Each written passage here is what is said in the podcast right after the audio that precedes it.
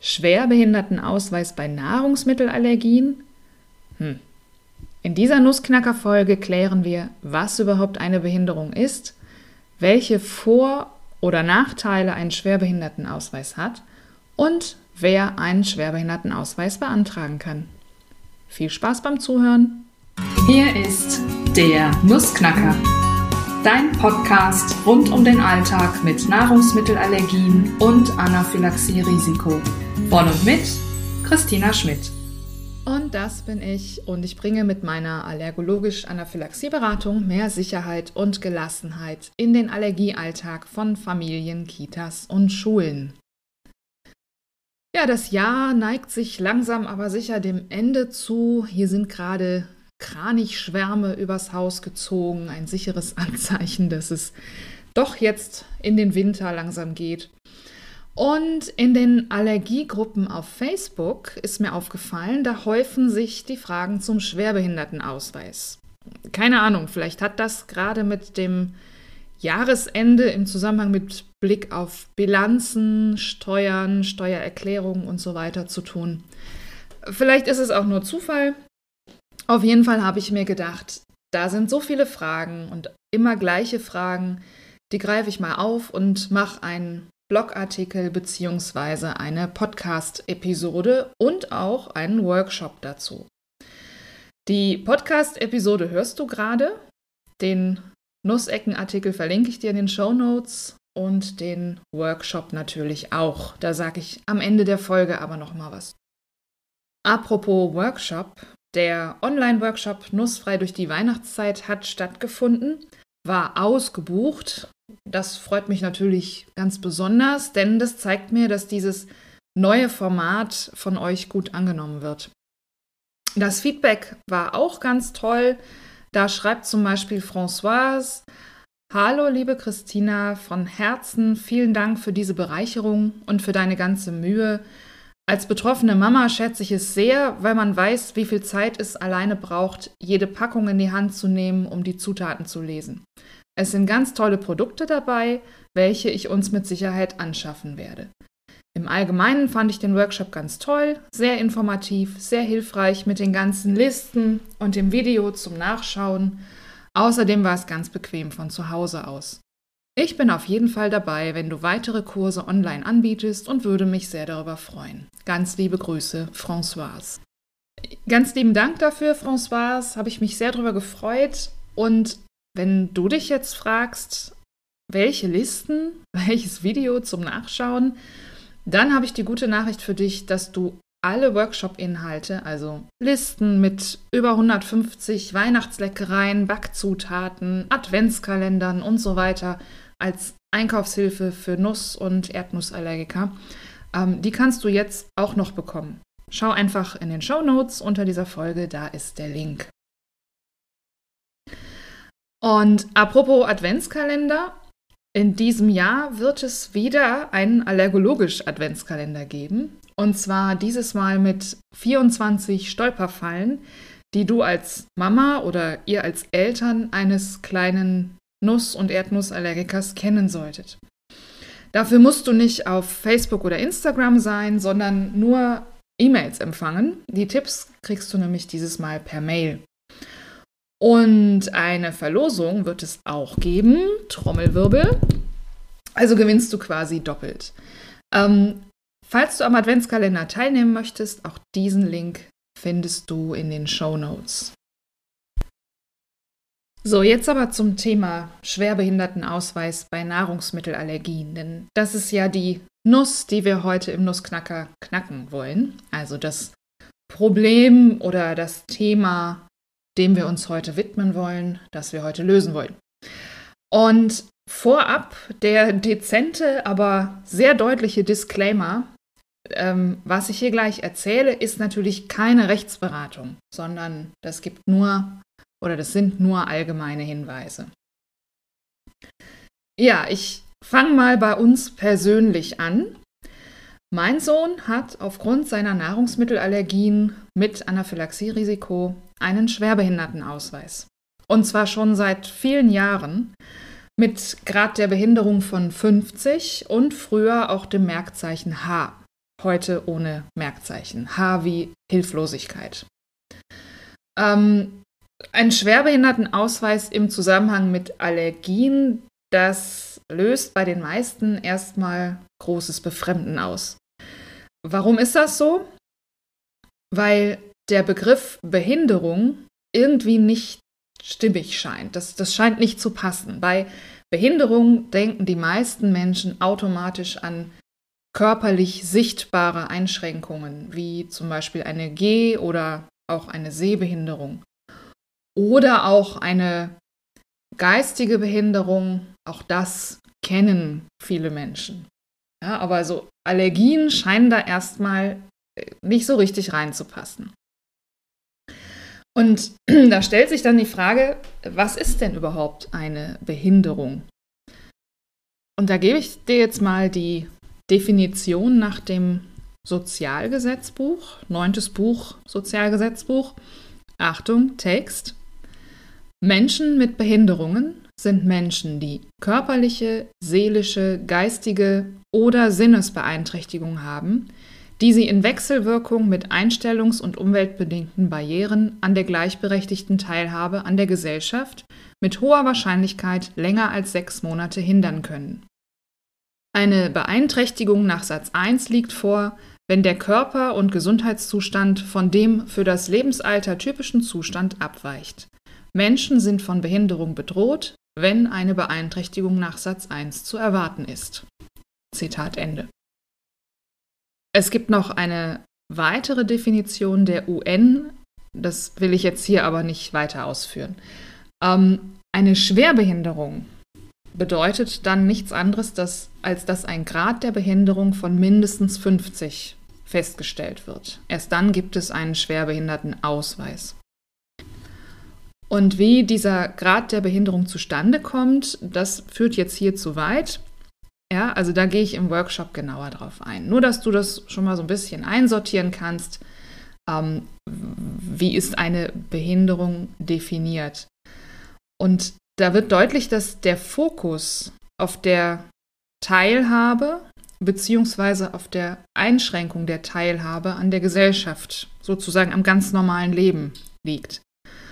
Und das trifft durchaus auch auf chronische Erkrankungen mit episodischem Verlauf zu, wie zum Beispiel Rheuma, Epilepsie, äh, Multiple Sklerose oder eben auch Allergien. Konkret bei Nahrungsmittelallergien geht es um die sogenannte Typ-1-Allergie mit schwer vermeidbaren Allergenen und Gefahr einer Sofortreaktion bzw. eines anaphylaktischen Schocks. Von daher, ja, eine Allergie kann durchaus als eine Behinderung, auch als eine Schwerbehinderung betrachtet werden. Immer abhängig vom Einzelfall und was vielleicht auch sonst noch dazu kommt. Ja, und trotzdem zögern Eltern und fragen sich, sollen wir denn jetzt einen Schwerbehindertenausweis überhaupt beantragen oder auch nicht? Ähm, warum sollten wir das tun? Was bringt das? Welche Vorteile und vor allem welche Nachteile hat das vielleicht für mein Kind? Und diese Begriffe Vorteile und Nachteile, die sind natürlich naheliegend. Ja, also warum soll man einen, einen Schwerbehindertenausweis beantragen? Ähm, aber die Begriffe sind in diesem Zusammenhang nicht wirklich passend. Ähm, es gibt keine Nachteile durch den Schwerbehindertenausweis. Ähm, das gibt eher Befürchtungen oder Sorgen, wie zum Beispiel die Sorge vor Stigmatisierung. Ja, ähm, der Begriff Behinderung wird in unserer Gesellschaft leider, leider, leider ganz häufig als äh, oder mit, mit Defizit ist einfach negativ belegt. Ähm, außerdem gibt es Befürchtungen für Nachteile bei der Berufswahl später oder auch Nachteile bei, der, ähm, bei privaten Zusatzversicherungen, wie zum Beispiel Reiserücktrittsversicherung, Berufsunfähigkeitsversicherung. Ähm, solche Sachen oder solche Ängste, Sorgen tauchen immer wieder in den Fragen auf.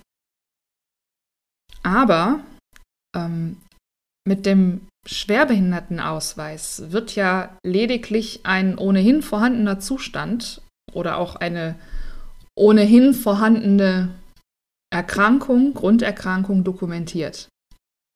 Ja, also in, in Deutschland sieht die Sozialgesetzgebung vor, dass die Nachteile, die man durch eine wie auch immer vorliegende Einschränkung hat, dass diese Nachteile ausgeglichen werden sollen. Und insofern spricht man auch nicht von Vorteilen, in Anführungszeichen, das wäre hier einfach unpassend, sondern man spricht von einem Nachteilsausgleich oder von Nachteilsausgleichen in der Mehrzahl. Denn den Nachteil hat man ja, wie gesagt, ohnehin durch die zugrunde liegende Erkrankung oder auch Behinderung, nicht durch den Schwerbehindertenausweis.